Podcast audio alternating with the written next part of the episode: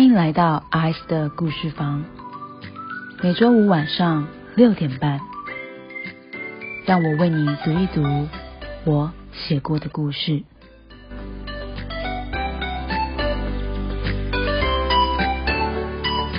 第一章，搞错了吗？三月一日，天气晴。崔雨欣走进办公室的时候，她的神情比平常紧张，像是刚被放出笼子里的白兔，东张西望。明明往前走了两步，又停下，好像随时思考要不要退后两步似的。他一生的不知所措。郑仁伟是第一个注意到崔雨欣异状的人。当崔雨欣好不容易坐下来，看着电脑荧幕发愣的时候，身为部门首席设计师的郑仁伟，他一身风雅、贵族公子的气息。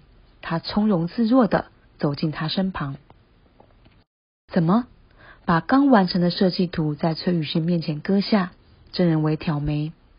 我听他们说，刚刚李组长找你啊，他跟你说了些什么？李组长，崔雨欣抿唇，一个气质婉约的女子走进他的思绪。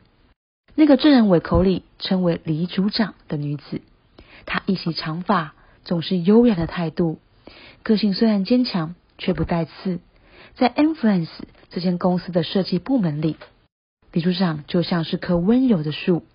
用他坚实的枝芽，帮他们这些部门的小螺丝钉们，把客户跟高层每次带来的狂风暴雨都挡在树荫之外。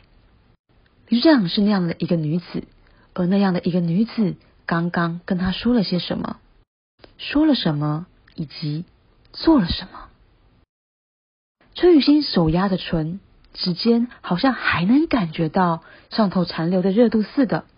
深吸口气，他思绪一片茫然，一脸的懵，觉得除了他的心跳以外，整个世界该是都要静止了下来。那是一个吻吗？小黎是不是关心你昨天喝醉酒的事啊？不知他的心思，郑仁伟揉揉眉心，问他：听业务组的说，你昨天喝多了，还好，李组长昨天帮忙送你回去。我看你真的不行，不会喝酒，混什么业务组呢？自找麻烦就走你这路线的。郑仁伟继续叨念：最近把头发理个半光的他，闪闪发亮的头顶就余下一小撮辫子。他说这是最新流行。此际他每一个动作，那辫子便随风起舞，轻轻几个动作就招摇的惹人嫌。那气质跟他总爱叨念过头的个性倒是十分相符。崔雨轩被他念得很是习惯了，他抬眸看郑仁伟的神色有一些慌张，慌张夹杂无助，看着郑仁伟，崔雨欣试着想：如果昨天郑仁伟也在场，他或许就不会喝那么多酒了。有郑仁伟这个大妈个性的好友在旁，他那么爱碎念。肯定不会让他继续喝下去，不会继续喝下去，就不会喝醉，不会喝醉，也就不会让李组长送他回家。李组长不会送他回家，那就更不会，不会，更不会。崔雨欣仿佛可以听见他昨晚的胡言乱语还在耳边绕呢，他快要想不下去了。郑伟看崔雨欣一直不说话，凑近了他耳旁，压低声音：“被小黎骂，你是不是觉得很难过？我晚上陪你喝一杯。真是，昨晚我在就好啦。你这个傻蛋也不会喝那么多酒。”见他一直杵着，老半天都吐不出个话来，郑仁伟忍不住轻推了他把：“嗯，你暗恋小黎很久了，在他面前出糗，你很难过吧？”虽然说他最近刚跟未婚夫分手，对方好像也是外遇吧。我们家可怜的小黎心情肯定不好，但他显然就是个义女嘛。你如果能够早早放弃也好啊。说到此处，郑仁伟捏起下巴，他边说边点头，一脸的豁然开朗。这也算是什么？早死早超生，早被嫌弃，早解脱嘛。他正说，低眉却看见崔雨欣眼巴巴的望着他，那一脸无助、慌张、不知所措。郑仁伟总算是在他碎念之间看清楚了。这时，崔雨欣捂住唇，左右张望了下，对郑仁伟打了个暗号。郑伟可清楚了这暗号，那是他们俩专用的求救讯号呢。怎么回事？郑伟挑眉。郑伟，我们去买点零食好了。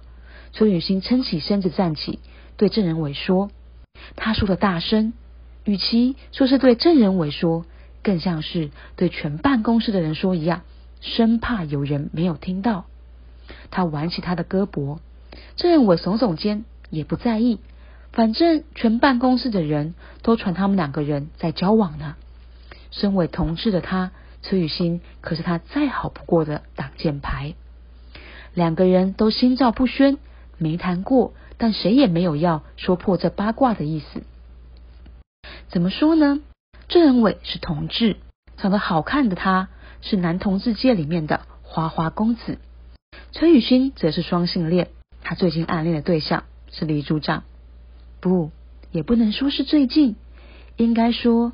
崔雨欣从一进公司就喜欢人家呢，是知道人家是个义女，排队到民国两百年也不会喜欢她，才会每暗恋人家个十天五天，就在郑仁伟家借酒装疯，号称自己要爱上别人，号称可从来没成功过。不仅如此，他喝醉了还会抱着郑仁伟李组长李组长的叫。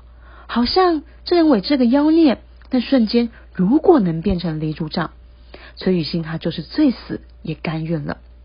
这两年来，从崔雨欣进入 influence 开始，这个坏习惯日复一日不住循环，总是这样。崔雨欣总是这样发泄习惯了，但这种习惯养成可不好啊！毕竟夜路走多了，哪天是会碰到鬼的呢？可不是吗？崔雨欣，她昨天不就碰到鬼了？